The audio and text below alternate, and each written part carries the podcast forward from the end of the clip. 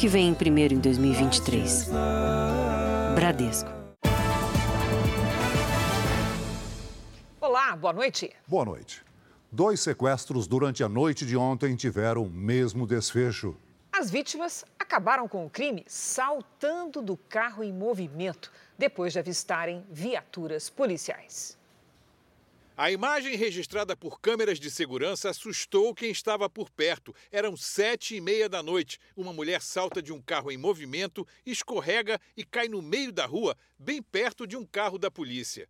O que ninguém sabia é que ela, uma cuidadora de idosos, estava escapando de um sequestro e que dentro do carro estava o dono de uma empresa de 85 anos, paciente dela. Em entrevista ao repórter Tiago Gardinali, a vítima contou que os sequestradores queriam dinheiro e senhas bancárias e que não acreditaram na resposta dela. Mas nós não, não temos cartão mesmo, não usamos cartão, não usamos nada. Aí o, o proprietário falou: tem um dinheiro aqui no bolso, se vocês quiserem, você pode levar o dinheiro. E eu falei para ele: moço, leva o carro, pode levar o carro, a gente não tem dinheiro aqui. A partir daí, começaram as ameaças. Ele falou assim, mas não tem problema. Quando chegar lá, a gente vai levar vocês para a favela, eu vou chegar lá, eu vou, eu vou cortar os seus dedos. Durante o trajeto, eles cruzaram com três carros de polícia. Quando viu o terceiro, ela tomou a decisão pulei e abri a porta do carro. Aí foi quando a viatura parou de repente, né? Aí eu falei pra, eu falei pra moça, moça, ela falou, você tá bem? Eu falei, não, tô bem, corre, corre, é um sequestro. Eu pedi pra correr atrás do carro. Dois homens foram presos em flagrante e levados para a delegacia. No fim da noite, um sequestro iniciado num bairro da zona oeste da capital paulista teve um desfecho praticamente igual aqui nesta avenida de Osasco, na região metropolitana de São Paulo. O sequestrado, funcionário de um restaurante de comida indiana, se atirou do carro em movimento para escapar dos criminosos. Este motorista de carro de aplicativo explicou que esperava pelo embarque do funcionário do restaurante quando foi abordado pelos sequestradores. Olhei para fora, o miliante já estava com uma PT 380 na minha cara. E o, o outro miliante eu não consegui ver, que foi deu o golpe e sequestrou tanto o carro como o passageiro. Me expulsaram do carro e levaram o carro embora junto com o passageiro. Os criminosos trocaram de carro quatro vezes. Policiais militares disseram que o funcionário foi espancado e obrigado a transferir dinheiro via Pix. E que no momento em que uma patrulha desconfiou do carro, os sequestradores tentaram fugir. Foi aí que o refém abriu a porta e pulou. Acabou esse veículo colidindo em outros veículos pela via, causando alguns acidentes, porém, é, metros à frente, conseguimos realizar a abordagem do mesmo. Haviam dois, dois indivíduos criminosos aí dentro do veículo, um deles maior de idade, já com algumas passagens aí, problemas com a justiça. O outro menor de idade, um indivíduo de 15 anos, que também já havia sido apreendido aí por duas vezes. Veja agora outros destaques do dia. Alexandre de Moraes determina prisões de ex-secretário de Segurança e ex-comandante da PM do Distrito Federal. Veja a lista de desencontros e falhas nos dez primeiros dias do governo Lula. Inflação registra queda de mais de 40% em um ano. Justiça da Espanha aceita denúncia contra o jogador Daniel Alves. E na série especial, a história do jovem goleiro que chamou a atenção do São Paulo, mesmo perdendo de goleada.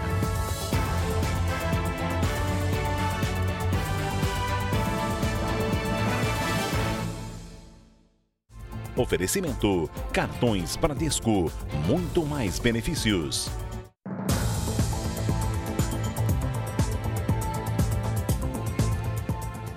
Medidas protetivas são ordens judiciais que têm o objetivo de garantir a segurança de pessoas que sofreram algum tipo de violência, geralmente violência doméstica. Com elas, os agressores ficam proibidos de se aproximar das vítimas. O problema é quando o pedido não é aceito pela Justiça. Só no ano passado, 30 mil foram recusados, quase 12% a mais que em 2021. Eu troquei a fechadura da porta e ele tentou invadir, me ameaçou, é, pegou a faca e disse que ia me matar. O relato é de uma mulher que não quer mostrar o rosto. Foram 10 anos casada até que ela pediu a separação. O ex-marido não aceitou o fim do relacionamento. Foi aí que o pesadelo começou. Senti muito medo, me senti desprotegida, eu só queria ficar trancada. As agressões continuaram mesmo após a separação. Todas foram presenciadas pelos dois filhos do casal.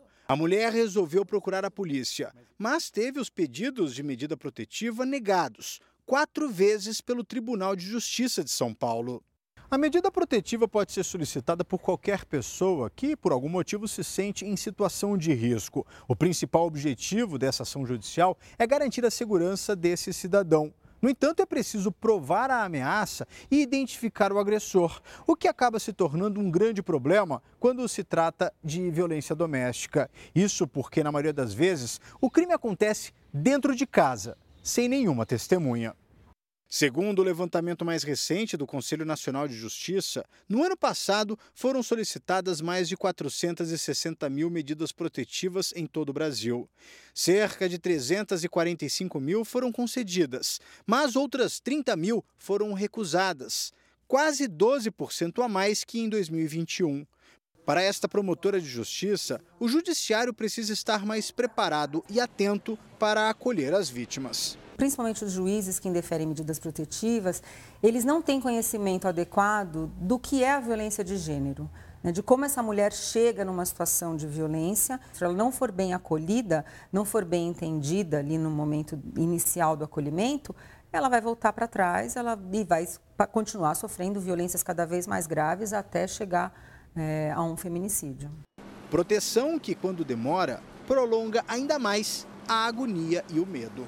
O que eu hoje mais queria nessa vida era paz, só paz. Paz na minha vida e que as autoridades olhassem um pouquinho mais para a mulher. O Tribunal de Justiça de São Paulo disse em nota que os juízes têm independência para decidir sobre os pedidos e reforçou que os advogados das vítimas podem recorrer das decisões. No Rio de Janeiro, um policial militar foi afastado da corporação acusado de executar um homem suspeito de pertencer ao tráfico de drogas. Ele já havia se rendido. O PM diz que respondeu a uma agressão. A Corregedoria da Polícia Militar e a Polícia Civil investigam o caso. Assim que a polícia chega na entrada da comunidade em Volta Redonda, no interior do estado do Rio, os suspeitos fogem. Dois conseguem escapar. O terceiro dá a volta no carro joga a arma no chão e levanta os braços em sinal de rendição. Acuado, põe as mãos sobre o veículo. No canto do vídeo aparece um outro homem. Ele saca a arma e dispara três vezes a queima-roupa. Uma execução. A paisana, quem recolhe a arma, é um policial militar que pertence à inteligência da PM. Aqui, ele age disfarçado de prestador de serviço de uma empresa de energia. Minutos depois, uma parente do suspeito assassinado se aproxima. O policial, autor dos disparos, pega um chinelo e joga contra a mulher. Ela também grava tudo com o celular. Em depoimento, o PM contou uma versão bem diferente do que mostram as imagens. O policial declarou que foi dada a voz de prisão ao suspeito, que ele não obedeceu a ordem de largar a arma e ainda fez vários disparos em direção à equipe do serviço reservado. O agente de segurança disse que revidou a injusta agressão. A versão incompatível com o teor das imagens foi o suficiente para o comando da PM afastar o policial e apreender a arma usada no crime. O agente será novamente interrogado na delegacia e a Corregedoria da Polícia Militar já abriu uma investigação. A Polícia Civil apura se as câmeras que registraram o crime fazem parte de um sistema de monitoramento do tráfico de drogas que controla não só a ação policial na comunidade, como a atividade do movimento nas bocas de fumo. O objetivo é ter acesso ao material não editado. As imagens né, sugerem um homicídio, uma execução. Né? Nós estamos apurando, primeiramente, a origem das imagens, saber se aquelas imagens ali não sofreu nenhum tipo de adulteração, porque as imagens que estão circulando nos nossos telefones estão editadas, né? Pode haver uma reconstrução do caso, principalmente se não conseguirmos as imagens. Famílias denunciam a falta de ar-condicionado numa das principais maternidades públicas de Salvador. Em pleno verão, os pais usam até tampas de marmita para refrescar os recém-nascidos. E essa situação não é nova. Há oito meses, o Jornal da Record denunciou o mesmo problema e, pelo visto, nada mudou. As imagens foram feitas na maternidade estadual Ticila Balbino, uma das mais conhecidas de Salvador. Sem climatização na enfermaria, uma mãe usa a tampa de um pote para aliviar o calor do bebê. Este não é o único problema. As poltronas de amamentação estão destruídas e o teto cheio de infiltrações. Tudo mofado, infiltrando. Este homem, que prefere não mostrar o rosto, reclama da estrutura do local onde estão internadas a mulher e a filha recém-nascida. Indignado, sem ventilação nenhuma. A gente vê as crianças é, estressadas por conta do calor, as mães também. Ninguém dorme no quarto. Há oito meses, o Jornal da Record denunciou a mesma situação. Bebês foram flagrados com brotoejas causadas pelo calor. Na época, a Secretaria de Saúde da Bahia alegou que a unidade passava por reparos na rede elétrica. A maternidade realiza cerca de 300 partos por mês, é referência aqui no estado e faz parte da rede Cegonha, programa do SUS que visa garantir atendimento humanizado às pacientes desde a gravidez até o período pós-parto. A diretora afirma que foi realizada uma reforma no setor onde mães e bebês ficam internados por mais tempo. O próximo passo é melhorar a enfermaria. Estamos nessa finalização dessa adequação da rede elétrica para gradualmente colocando os aparelhos de ar-condicionado nas enfermarias de alojamento conjunto, que é onde mães e bebês permanecem por menos tempo. A polícia do Rio de Janeiro investiga se um corpo encontrado hoje perto do arquipélago das Cagarras, na zona sul da capital, é do turista alemão Tom Klack, de 28 anos. O corpo foi localizado por pescadores sem nenhum documento ou objeto que pudesse ajudar na identificação. O turista alemão está desaparecido desde a última quarta-feira. Quatro homens foram presos suspeitos de furtar combustível de um oleoduto no aeroporto de Brasília. Eles teriam retirado o equivalente a 30 mil litros, avaliados em 780 mil reais. Em Santo André, no ABC Paulista, câmeras de segurança flagraram o assalto a um casal de idosos. A mulher sai do carro e vai em direção a uma residência. O homem também desce do carro e, quando se aproxima da calçada, dois criminosos chegam e levam os pertences deles. A mulher chega a ser arrastada. Os assaltantes fogem e levam o veículo.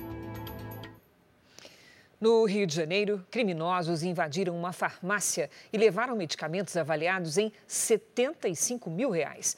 Para surpresa da polícia, os ladrões eram três idosos.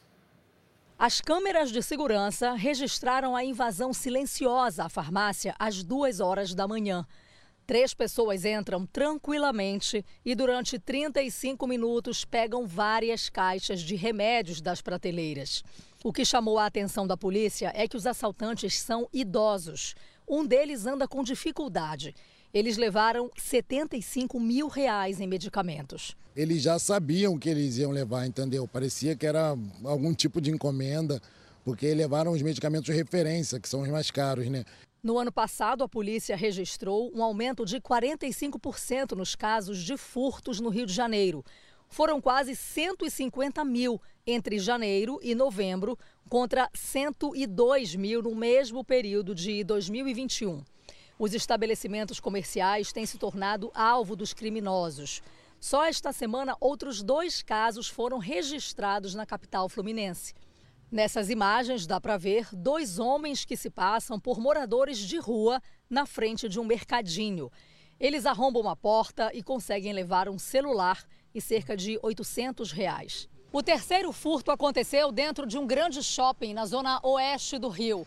Dois homens furtaram na mesma tarde cinco lojas, mas só foram percebidos na quinta.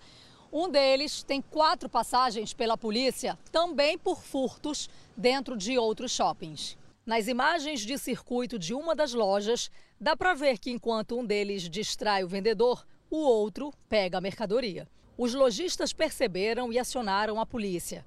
André Luiz Rezende, de 24 anos, e Rian Santos, de 20, foram presos no estacionamento.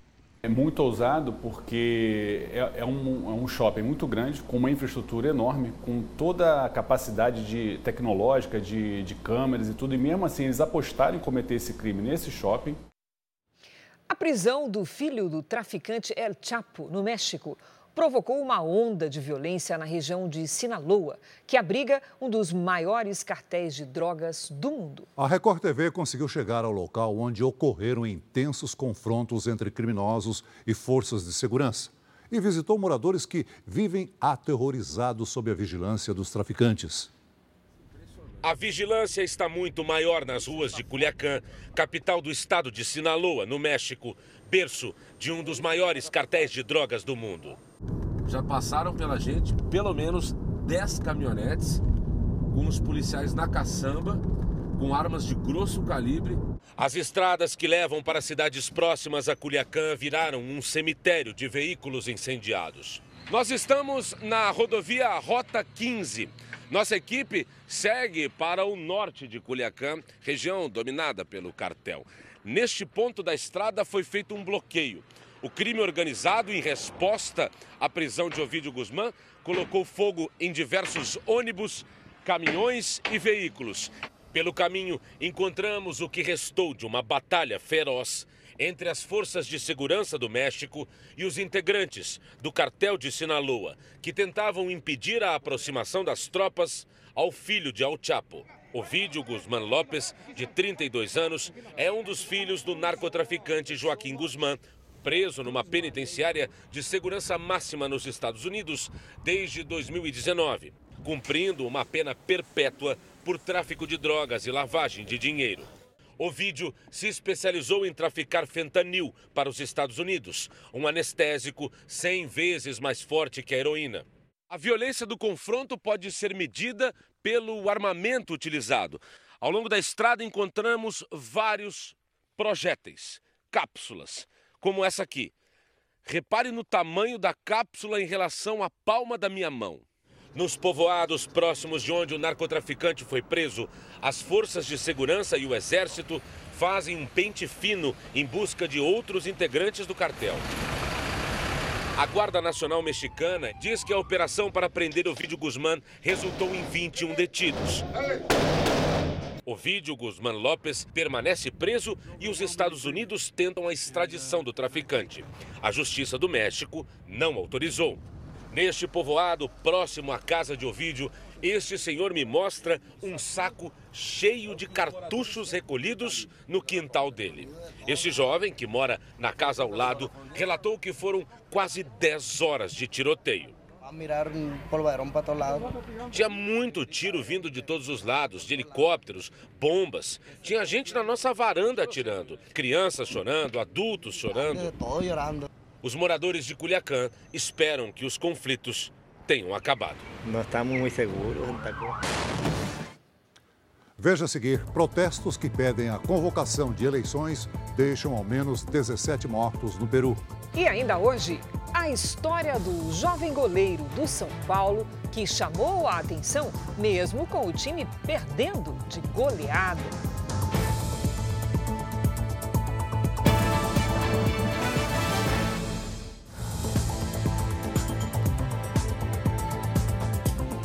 Comprar o material escolar agora em janeiro vai pesar ainda mais no bolso dos pais. O preço dos itens de papelaria, como lápis e caneta, subiu mais de 12%, quase o dobro da inflação registrada no ano passado. Para a lista do material escolar caber no orçamento, cada um tem uma estratégia. O Gregório pesquisou e decidiu que era hora de comprar o material da Júlia, de 4 anos, e do Lorenzo, de 7. Para levar tudo, a solução é o cartão de crédito. É parcelado no cartão, vamos ver como que eles vão fazer. Não tem como comprar à vista mais. Hoje não dá. Já a Denise economizou no fim do ano para tentar negociar. Mesmo assim, a mãe da Laura levou um susto com os preços. O que, que, pesa mais no material escolar agora nesse período? Os livros. Os livros são os mais caros. Está bem mais caro, bem, bem, bem mais caro mesmo. Os artigos de papelaria tiveram um aumento de mais de 12% no ano passado, comparando com 2021, o que é praticamente o dobro da inflação, segundo o IBGE. Quem vende sente que o cliente está cada vez mais exigente e quer preço mais baixo. Antigamente o cliente chegava, dava a lista, eu quero do melhor. Não tem mais isso não. Então o pessoal está fazendo cotação mesmo. Para Carolina, a alternativa para diminuir os gastos foi trocar. Há três anos, ela criou um grupo de mães para reaproveitar os livros didáticos e uniforme das filhas. Hoje ela e mais duas amigas coordenam voluntariamente um grupo que só aumenta e gera muita economia. O valor do item usado pode ser até 70% menor que o preço de um novo. Tem gente que não conhecia, quando conhece se apaixona. Aí vê, aí coloca minha amiga, coloca minha cunhada, assim, eles são muito de indicar. Uma mãe vai falando para outra, vai pedindo e vai entrando. Diminuir os gastos com o material escolar neste começo de ano é assunto para a nossa Patrícia Lage, que tem sempre dicas preciosas para a gente. Oi, Pati, boa noite. Desafio, né? Sempre um desafio novo, né, Cris? Boa noite para você, para o Celso, boa noite para você de casa. Esse grupo de troca que acabamos de ver na reportagem é uma ótima dica para economizar. Mas na falta dessa iniciativa, a primeira tarefa é comparar os valores. Segundo uma pesquisa feita no Rio de Janeiro, a oscilação de preços é enorme. A maior delas foi na borracha, encontrada por 40 centavos em uma loja e por mais de R$ 5,00 em outra. Já as caixas de lápis variaram de R$ 4,99 a quase 50 reais. Olha, Paty, com os filhos em casa durante a pandemia, foi até possível aproveitar parte do material, mas agora todo mundo voltou para as aulas presenciais. Como é que faz? Vai querer tudo novo, né, Cris? Com certeza, eu também quereria. Não é? agora o comércio conta com isso para fazer crescer as vendas neste ano, mas o consumidor precisa ter estratégia. Uma dica é que os pais proponham aos filhos a compra dos materiais que eles já têm Funciona assim: separe tudo que está em boas condições e pesquise os preços de cada item. Depois some o total e ofereça um valor menor para que o material seja reutilizado. Por exemplo, se a soma der 100 reais, ofereça 50. Você economiza bastante, seu filho recebe um incentivo e ainda aprende que conservar vale a pena. Outra dica é não comprar tudo agora, no início do ano, quando os preços estão mais altos. Dê preferência ao que será utilizado no primeiro bimestre compre o restante ao longo do ano, quando os preços tendem a voltar ao normal. E atenção, as escolas não podem obrigar a compra da lista completa. Por isso, se informe sobre os itens mais urgentes. E quanto aos livros que pesam aí no orçamento, veja se a escola promove feiras de troca. Você doa os livros do ano anterior em troca dos que precisa para este ano. Cris. Feira de troca de livro é excelente ideia. Tudo de bom. Obrigada, Paty. Nos Estados Unidos, advogados encontraram num escritório particular de Joe Biden documentos sigilosos da época em que ele era vice-presidente. O local era usado por Biden em Washington. Os documentos foram encontrados em novembro do ano passado. A Casa Branca afirmou que os papéis foram devolvidos aos arquivos ainda em novembro e que o Departamento de Justiça foi acionado. O ex-presidente Donald Trump é investigado num caso semelhante. Ele teria levado documentos para casa depois de deixar a presidência do país, o que é proibido pela Constituição. O Peru impôs toque de recolher das 8 da noite às 4 da manhã na região onde houve violentos protestos contra o governo. A medida vai durar três dias. Ontem, ao menos 17 manifestantes e um policial morreram durante os confrontos. A cidade de Juliaca, no sul do país, enfrentou o dia mais violento desde que os protestos começaram no mês passado. Os manifestantes pedem a convocação de novas eleições e a libertação do ex-presidente Pedro Castillo. Ele foi deposto e preso em dezembro após tentar um golpe de Estado. Hoje, o primeiro-ministro peruano classificou os atos como um ataque organizado.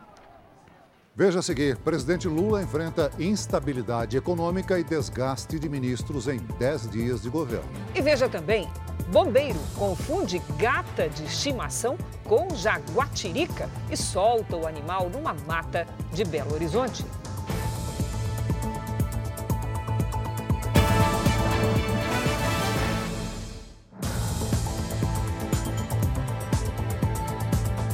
A justiça espanhola aceitou uma denúncia de assédio sexual contra o jogador brasileiro Daniel Alves. Ele está no México, onde joga pelo Pumas e nega as acusações. O suposto abuso teria acontecido na madrugada do dia 30 de dezembro na Espanha, país onde o lateral direito atuou pelo Barcelona durante muitos anos. De acordo com a denúncia, Daniel Alves teria agredido sexualmente uma mulher que não teve identidade revelada numa boate em Barcelona. O tribunal espanhol aceitou a denúncia da polícia e abriu um processo contra o jogador brasileiro. A partir desse momento, começam a dar início aos procedimentos de colheita de prova. O juiz, de posse de todo esse material, vai deliberar pela responsabilidade criminal ou não do Daniel Alves. O Domingo Espetacular entrevistou o jornalista espanhol Carlos Quilés, que teve acesso às imagens das câmeras de segurança. O vídeo mostra Daniel Alves e a mulher dançando juntos. Logo depois, os dois seguem ao mesmo tempo a caminho do banheiro, onde não tem câmeras. A polícia não informou se o suposto abuso ocorreu no local. Ali as imagens também são muito evidentes. A jovem não dá a impressão de ter sido agredida. Ela está vestida normalmente, sorri inclusive e conversa com todos tranquilamente. Mas depois que o brasileiro vai embora, uma câmera flagra a jovem aos prantos. Ela chora desesperadamente. Afirma que Daniel Alves abusou dela de forma superficial.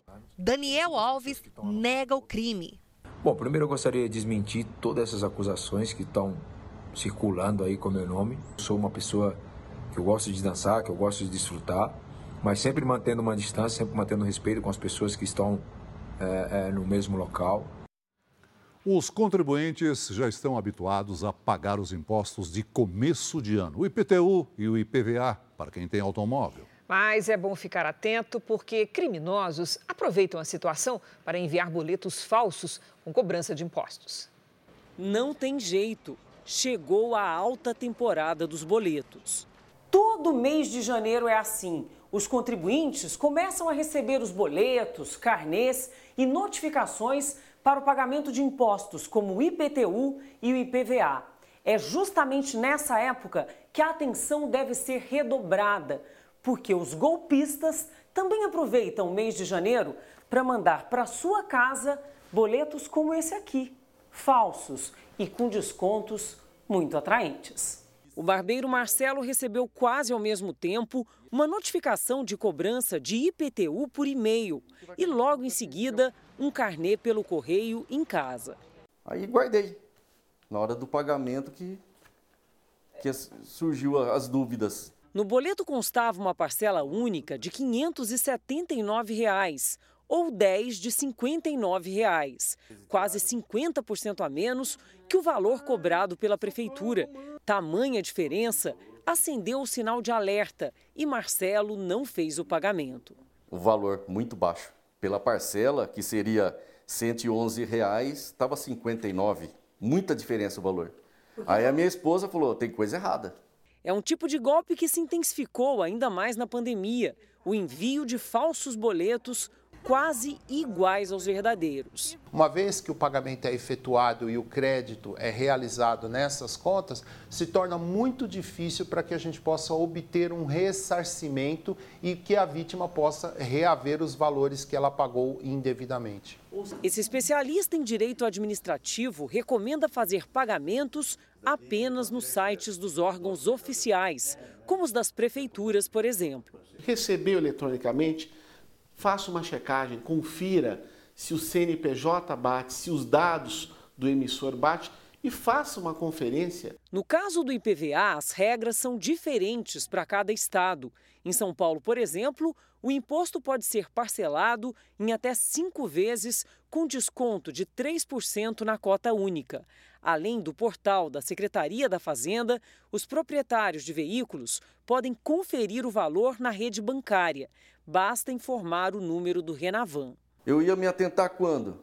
A hora que a prefeitura mandasse uma, um recado para mim, viu? Você está na dívida ativa. Porque eu não estaria pagando IPTU.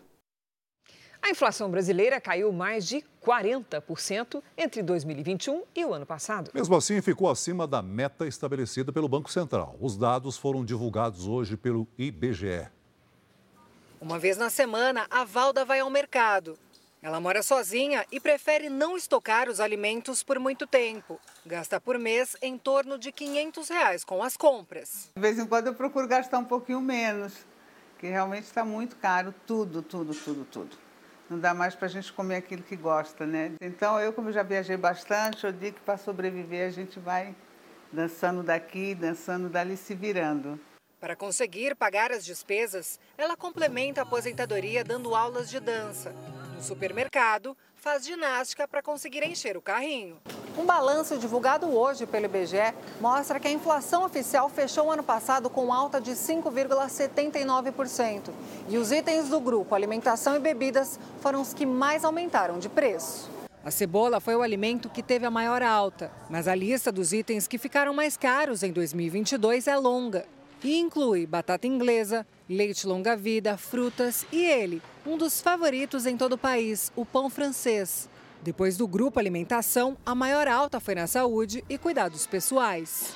Os índices que mais subiram foram aqueles que as pessoas mais precisam: saúde e educação, comprar remédios e comprar comida, que eles não têm outra alternativa. Segundo o IBGE, o único grupo que apresentou queda foi o de transportes, influenciado principalmente pela redução nos preços dos combustíveis. Entre 2021 e 2022, a inflação caiu mais de 40%. Foi de 10% para 5,79%. Mesmo uma redução tão grande não foi o suficiente para o índice cumprir a meta estabelecida pelo Banco Central. Segundo os especialistas, as razões para isso estão mais no exterior que no Brasil. A explicação para essa subida, todos nós sabemos. A guerra da Ucrânia é uma delas e o próprio processo da pandemia é outro. A Val dança conforme a música e segue com a ginástica no mercado para garantir comida no prato. A gente vai substituindo, essa é a verdade, né? Por exemplo, eu adoro manga, mas se a manga tá cara, eu levo só banana e a laranja. Aí eu vejo a fruta da época, tá mais em conta, eu levo aquela. Pronto, e assim a gente vai sobrevivendo. O ministro do Supremo Tribunal Federal, Alexandre de Moraes, determinou a prisão do ex-ministro da Justiça e ex-secretário de Segurança Pública do Distrito Federal, Anderson Torres. Vamos ao vivo a Brasília com o repórter Clébio Cavagnoli, que tem as informações. Boa noite, Clébio. Olá, Cris. Boa noite a você e ao Celso. A decisão de Moraes atende ao pedido da Advocacia Geral da União. Anderson Torres ainda está em viagem aos Estados Unidos, mas deve ser preso assim que chegar ao Brasil.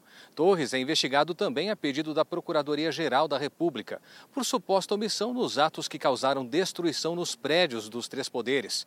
Hoje, o interventor da segurança no Distrito Federal acusou o ex-secretário de sabotar o esquema de segurança da capital federal.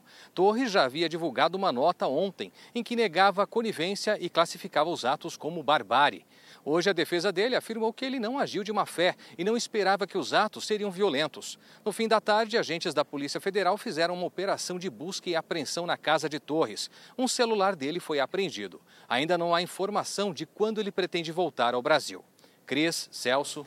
Obrigada, Clébio.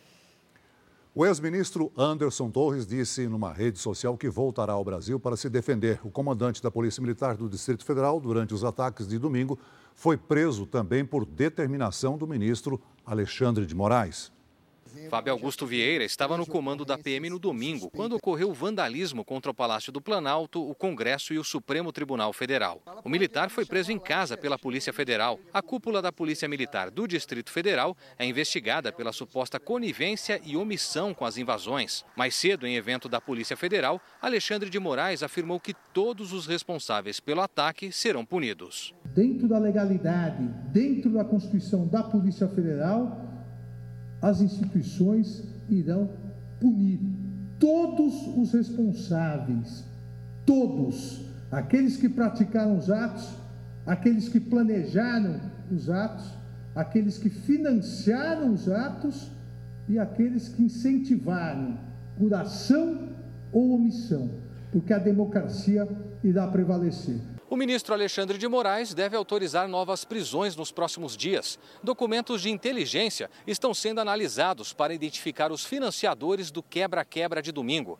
A Advocacia Geral da União também já enviou uma lista com mais de 100 nomes de empresas supostamente envolvidas nos atos à Justiça Federal do Distrito Federal. O objetivo é bloquear os bens dos investigados para cobrir os estragos de domingo. Na cerimônia que marcou hoje o início da nova gestão da Polícia Federal, o novo diretor-geral afirmou que a instituição também irá atuar para evitar a repetição de crimes como os de domingo. Aqueles que praticarem crimes ou se omitiram quando deveriam agir, serão responsabilizados. A Polícia Federal, no limite das suas responsabilidades, não irá tolerar ataques à democracia. Mais de 1.500 pessoas, entre envolvidas nos ataques e manifestantes que acampavam em frente ao quartel-general do Exército, foram encaminhadas para a Academia Nacional de Polícia em Brasília. Por questões humanitárias, foram liberados 600 detidos, entre idosos, pessoas com problemas de saúde, em situação de rua e mães acompanhadas de crianças. Segundo as forças de segurança, recursos como análise de DNA, o reconhecimento facial, a ação nas redes sociais e a localização de celulares estão sendo minuciosamente checados para a identificação de todos que atuaram na destruição do patrimônio público.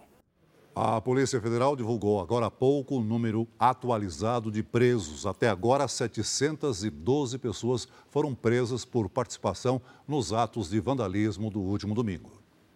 Equipes da presidência ainda trabalham no Palácio do Planalto, dois dias depois dos ataques. A perícia ainda não terminou na sede do governo brasileiro. Hoje, um drone da Polícia Federal sobrevoou o prédio durante a tarde para avaliar os danos.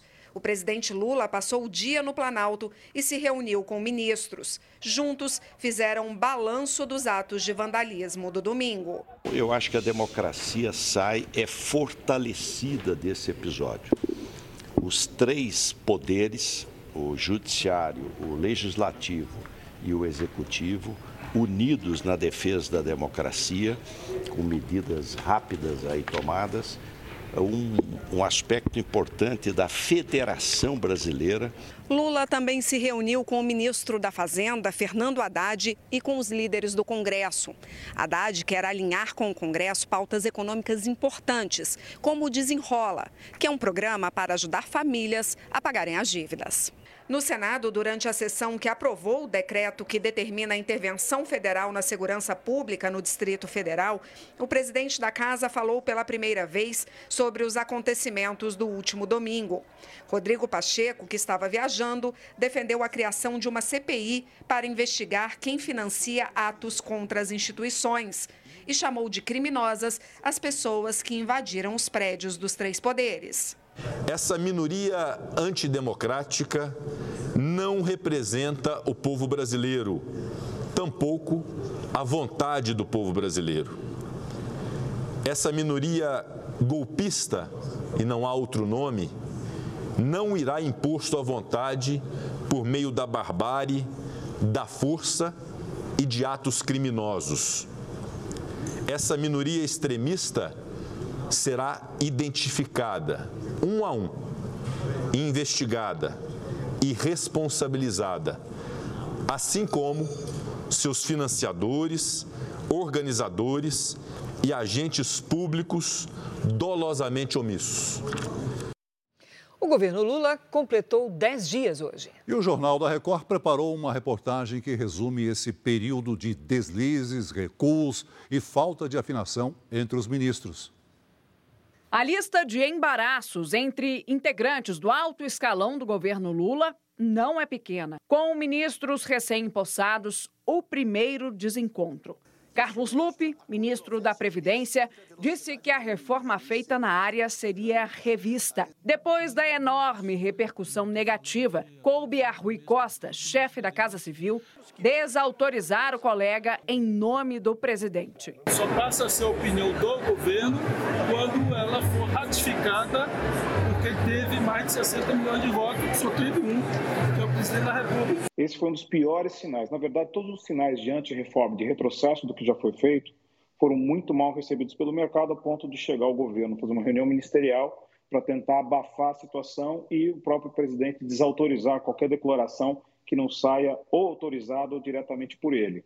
Isso demonstrou para o mercado que há, há uma descoordenação do governo e não só há uma descoordenação do governo, mas também a ausência de planos. O ministro do Trabalho também falou demais e sem consultar o chefe. Luiz Marinho anunciou que o saque aniversário do FGTS acabaria. Depois teve que recuar e mudar de ideia. Na Fazenda também houve desencontros. Fernando Haddad defendia que a isenção de impostos federais sobre o preço dos combustíveis acabasse em dezembro. Gleisi Hoffmann, presidente do PT, queria o contrário. No fim, a repercussão negativa obrigou Lula a prorrogar a isenção por três meses. Fernando Haddad, ministro da Fazenda, também contribuiu com mais uma notícia que repercutiu mal. Depois de receber o embaixador argentino para discutir a criação de uma moeda única para o Mercosul, teve que recuar e desmentir. Totalmente prejudicial, é, mostra para o mercado que é o que investe dinheiro no país, que a República não está organizada e que pode ser um alto risco investir no país, sendo que o próprio governo não não conversa entre si. O novo governo também já enfrenta problemas com o passado de membros do alto escalão. Daniela Carneiro, ministra do Turismo, é acusada de ter ligações com milicianos. Fotos da primeira candidatura da ministra à Câmara dos Deputados mostram proximidade com Juraci Alves Prudêncio,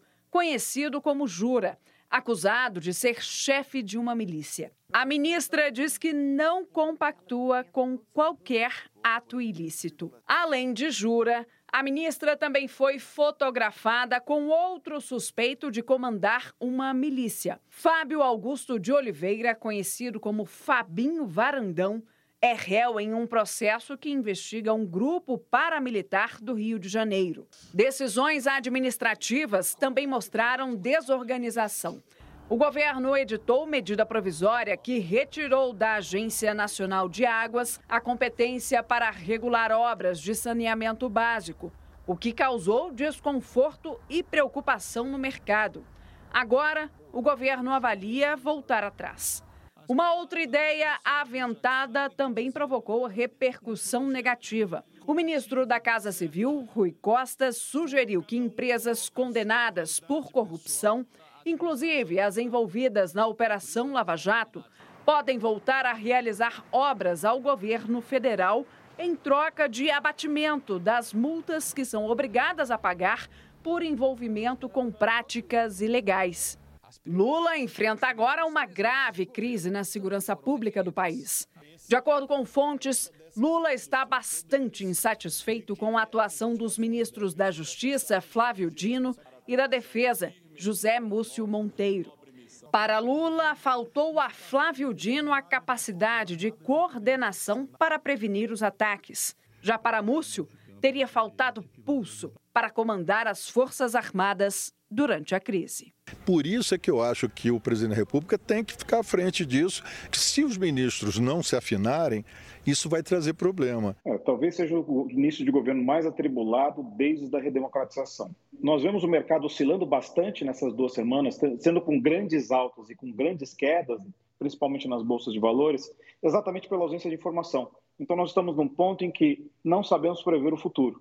Estamos aguardando que o governo nos dê o norte principalmente daquilo que vai ser feito. O ex-presidente Jair Bolsonaro recebeu alta médica nos Estados Unidos. Bolsonaro foi a um hospital de Orlando após sentir dores abdominais, que, segundo ele, são consequência do ataque à faca que sofreu em 2018. Nos Estados Unidos, desde o fim do ano passado, o ex-presidente deve antecipar a volta ao Brasil após os recentes problemas de saúde.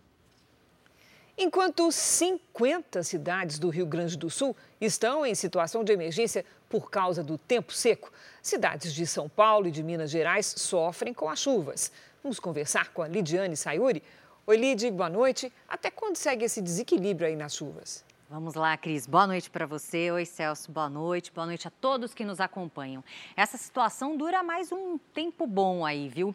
A chuva deve diminuir aos poucos sobre o sudeste e o centro-oeste e aumentar no sul no final do mês de janeiro. Mas a quantidade de água está longe de reverter os estragos causados pela seca. Nesta quarta-feira, o sol aparece e a umidade relativa do ar atinge valores críticos à tarde. No Sudeste, a chuva será mais isolada, ou seja, atinge uma cidade e outra não. Onde chover, pode ser forte e causar transtornos. Em Porto Alegre, sol, chuva e 34 graus. No Rio de Janeiro, a mesma situação com 31. Em Cuiabá e Teresina, faz até 33. Em Manaus e Rio Branco, 32. Atenção nesta quarta-feira. Em Florianópolis e em Campo Grande, a chuva pode vir com granizo. Máximas de 29 e de 28 graus. Em Belo Horizonte, chove a qualquer hora e há risco de deslizamentos. Na capital paulista, o sol começa a aparecer e a temperatura sobe até os 27. Isso não quer dizer que não tenha chuva, viu? As pancadas podem ser fortes no fim do dia. Tempo delivery para o Francisco de Colombo, lá no Paraná. Vamos lá. Oi, Francisco, atenção nesta quarta. O sol aparece, faz até 24 graus e à tarde vem chuva com risco de granizo. Na quinta faz até 27 e na sexta, 23. O Elton é de Barra do Garças, Mato Grosso. O Elton é aqui na nossa tela. Seguinte, o Elton, previsão de chuva a qualquer hora, pelo menos até o fim de semana. Em alguns momentos pode apertar aquela sensação de tempo abafado com 31 e 30 graus nos próximos dias. Previsão personalizada para qualquer cidade do Brasil e do mundo é aqui no Tempo Delivery. Basta mandar o pedido pelas redes sociais com a hashtag você no JR. Cris, Celso. Obrigada, Lidy. Até amanhã, Lidy. Olha só, em Minas Gerais, um engano fez uma gata doméstica ser solta na natureza como se fosse um animal selvagem. Restaram apenas as fotos no celular e uma enorme saudade do animal de estimação. Os gatos da raça Bengal podem custar até 8 mil reais e têm a aparência de uma pequena onça ou de uma jaguatirica. Procurei o gato em casa, não achei. Falei, meu gato que de alguma forma saiu aqui. Massinha era o xodó da casa. Hoje de manhã, a gata saiu sem ser vista do apartamento da família. Ficou no corredor do prédio e assustou o porteiro, que logo decidiu agir. E na hora que eu falei lá para eles, falei assim: gente, não é onça, não, pelo amor de Deus, é um gato de sete meses, doméstico, é meu animal. O porteiro já tinha chamado o corpo de bombeiro, o corpo de bombeiro já tinha entrado no prédio, já tinham classificado o animal como um gato selvagem, levado o animal. A gata foi solta nesta área particular, dentro de um bairro residencial. O tutor do animal ligou para os bombeiros que voltaram ao local e procuraram o filhote por quase uma hora e nada. Ansioso com a falta de notícias, o proprietário pediu ajuda a uma universidade particular, que mandou especialistas para tentar o resgate. Foi uma tarde inteira de buscas por pegadas ou algum outro vestígio. Um drone e até um outro gato foi usado. Às vezes ela escutando ele miando, ela vem, né? Como médico veterinário, o tutor sabe que a cada minuto que passa, diminui a chance de um animal doméstico sobreviver numa mata silvestre. Em nota, o Corpo de Bombeiros disse que identificou que não se tratava de uma onça e, como apresentava características como um gato do mato, foi solto em local mais afastado, fora do condomínio, em uma área de mata, conforme o protocolo padrão. Fico na expectativa de achar a gata. Vamos falar de esporte? Os fãs puderam hoje dar o último adeus a um dos grandes goleadores do futebol brasileiro. A Milena Ciribelli está com a gente e tem mais informações. Boa noite, Milena. Boa noite, Cris, Celso, boa noite a todos. Pois é triste, né, despedir de mais um craque do nosso futebol. O Roberto Dinamite deixa marcas históricas e foi admirado por torcedores de todos os clubes. Hoje, os vascaínos se despediram de seu maior ídolo. O corpo do ex-jogador saiu do estádio São Januário e foi levado no caminhão dos bombeiros até um cemitério em Duque de Caxias, na Baixada Fluminense, cidade onde ele nasceu. O percurso foi acompanhado por centenas de torcedores. Roberto Dinamite morreu no domingo, aos 68 anos, vítima de um câncer no intestino. Bom, agora vamos falar de Campeonato Paulista que começa neste fim de semana aqui na tela da Record TV. E o tricolor inicia a temporada querendo voltar à final do Paulistão e dessa vez, de preferência, vencer, né? Entre os reforços estão o goleiro Rafael, que ao lado do Jandrei disputa a titularidade no gol tricolor. Mas lá em Cotia, na base do São Paulo, um jovem sonha com essa posição e olha que ele se destacou de um jeito nada comum. Tomou oito gols numa mesma partida. Vamos entender essa história.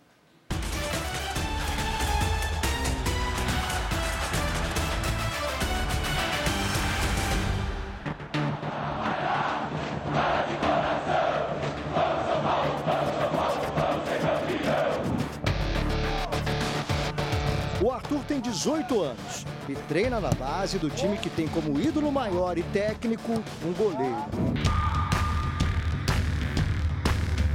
Ele nasceu em Salvador, chegou a treinar no Vitória, mas as oportunidades na capital baiana não deram muito certo. É difícil. nos treinos lá, no Vitória, eu sabia que eu estava errando muito, muito, errando muito, errando todos os trabalhos e aí chegava a chorar, né? Cheguei a chorar em alguns treinos, mas consegui dar a volta por cima. Ele precisou ir para Jacuípe, no interior, onde se firmou no clube da cidade e teve a oportunidade de jogar torneios nacionais. E o destino fez esse garoto de quase dois metros cruzar com o São Paulo. O convite para fazer parte da base do clube aconteceu de um jeito inusitado. Foi numa Copa do Brasil Sub-17 disputada em 2021 que ele chamou a atenção da diretoria do São Paulo. O mais curioso é que foi contra o tricolor paulista e o São Paulo acabou ganhando do time dele, a Jacuipense, por 8 a 2.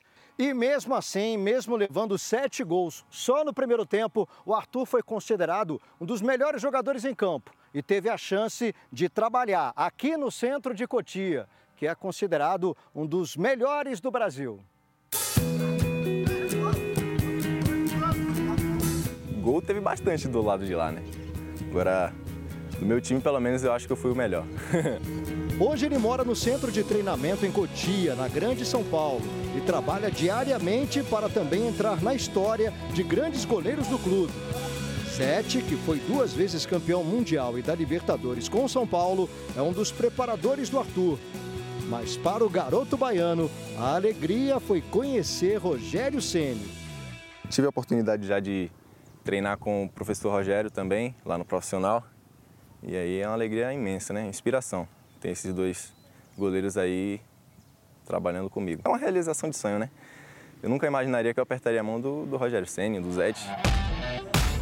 Enquanto os jovens da base ainda não são aproveitados no time profissional, Rogério Ceni pediu a contratação de um goleiro experiente para a disputa do Campeonato Paulista. Rafael, de 33 anos, que já atuou no Cruzeiro e Atlético Mineiro, foi o escolhido. É um sonho que eu estou vivendo, é um privilégio poder vestir essa camisa, de poder defender esse clube tão gigantesco que é o São Paulo. Ele deve brigar com Jandrei e Felipe Alves para ser o titular no time e não se assusta com a responsabilidade de ter como técnico o maior goleiro da história do clube.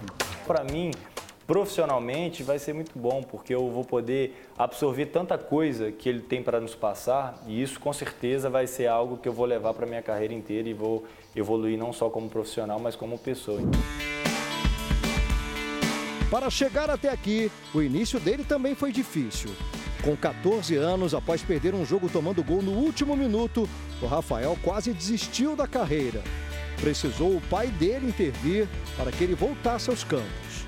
Você não me pediu tanto, não era um ano na minha orelha chorando para que eu pudesse ir e tudo mais. Agora, na primeira dificuldade que você teve, você vai desistir? Você vai é, jogar seu sonho fora por conta de um erro? E aí ele foi falou assim, ó, o erro ele nunca nos define. A gente pode aprender com ele, mas o erro ele não nos define, ele não define quem você é. Aprenda com ele, mas saiba quem você é e que você vai dar a volta por cima. E isso foi muito importante, marca para mim até hoje. Depois de um campeonato brasileiro abaixo das expectativas, Rogério Ceni quer levar o tricolor de volta à final do Paulistão e dessa vez sair com o título. No ano passado, o clube deu um show na primeira partida, 3 a 1 contra o Palmeiras. Mas no segundo jogo, tomou quatro gols na virada. O Campeonato Paulista tem transmissão exclusiva da Record TV. O São Paulo estreia no dia 15 de janeiro, em casa, contra o Ituano. Para essa disputa, o clube se reforçou com o atacante Pedrinho, que vem de empréstimo do Lokomotiv da Rússia, e o meia Wellington Rato, do Atlético Goianiense. Além disso, a torcida conta com os gols de Luciano e dos argentinos Galopo e Calheri.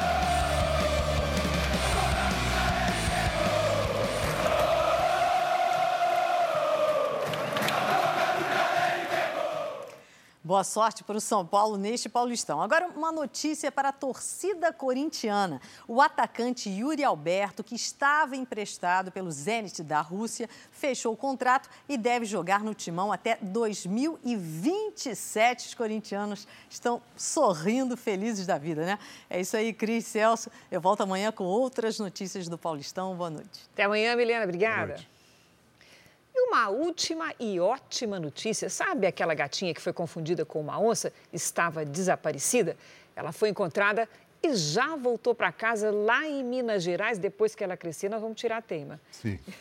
O Jornal da Record termina aqui. A edição de hoje na íntegra e também a nossa versão em podcast estão no Play Plus e em todas as nossas plataformas digitais. E à meia-noite e meia tem mais Jornal da Record. Fique agora com a novela Jesus. E logo depois de Amor Sem Igual, tem a lei e o crime. Ótima noite para você. Boa noite.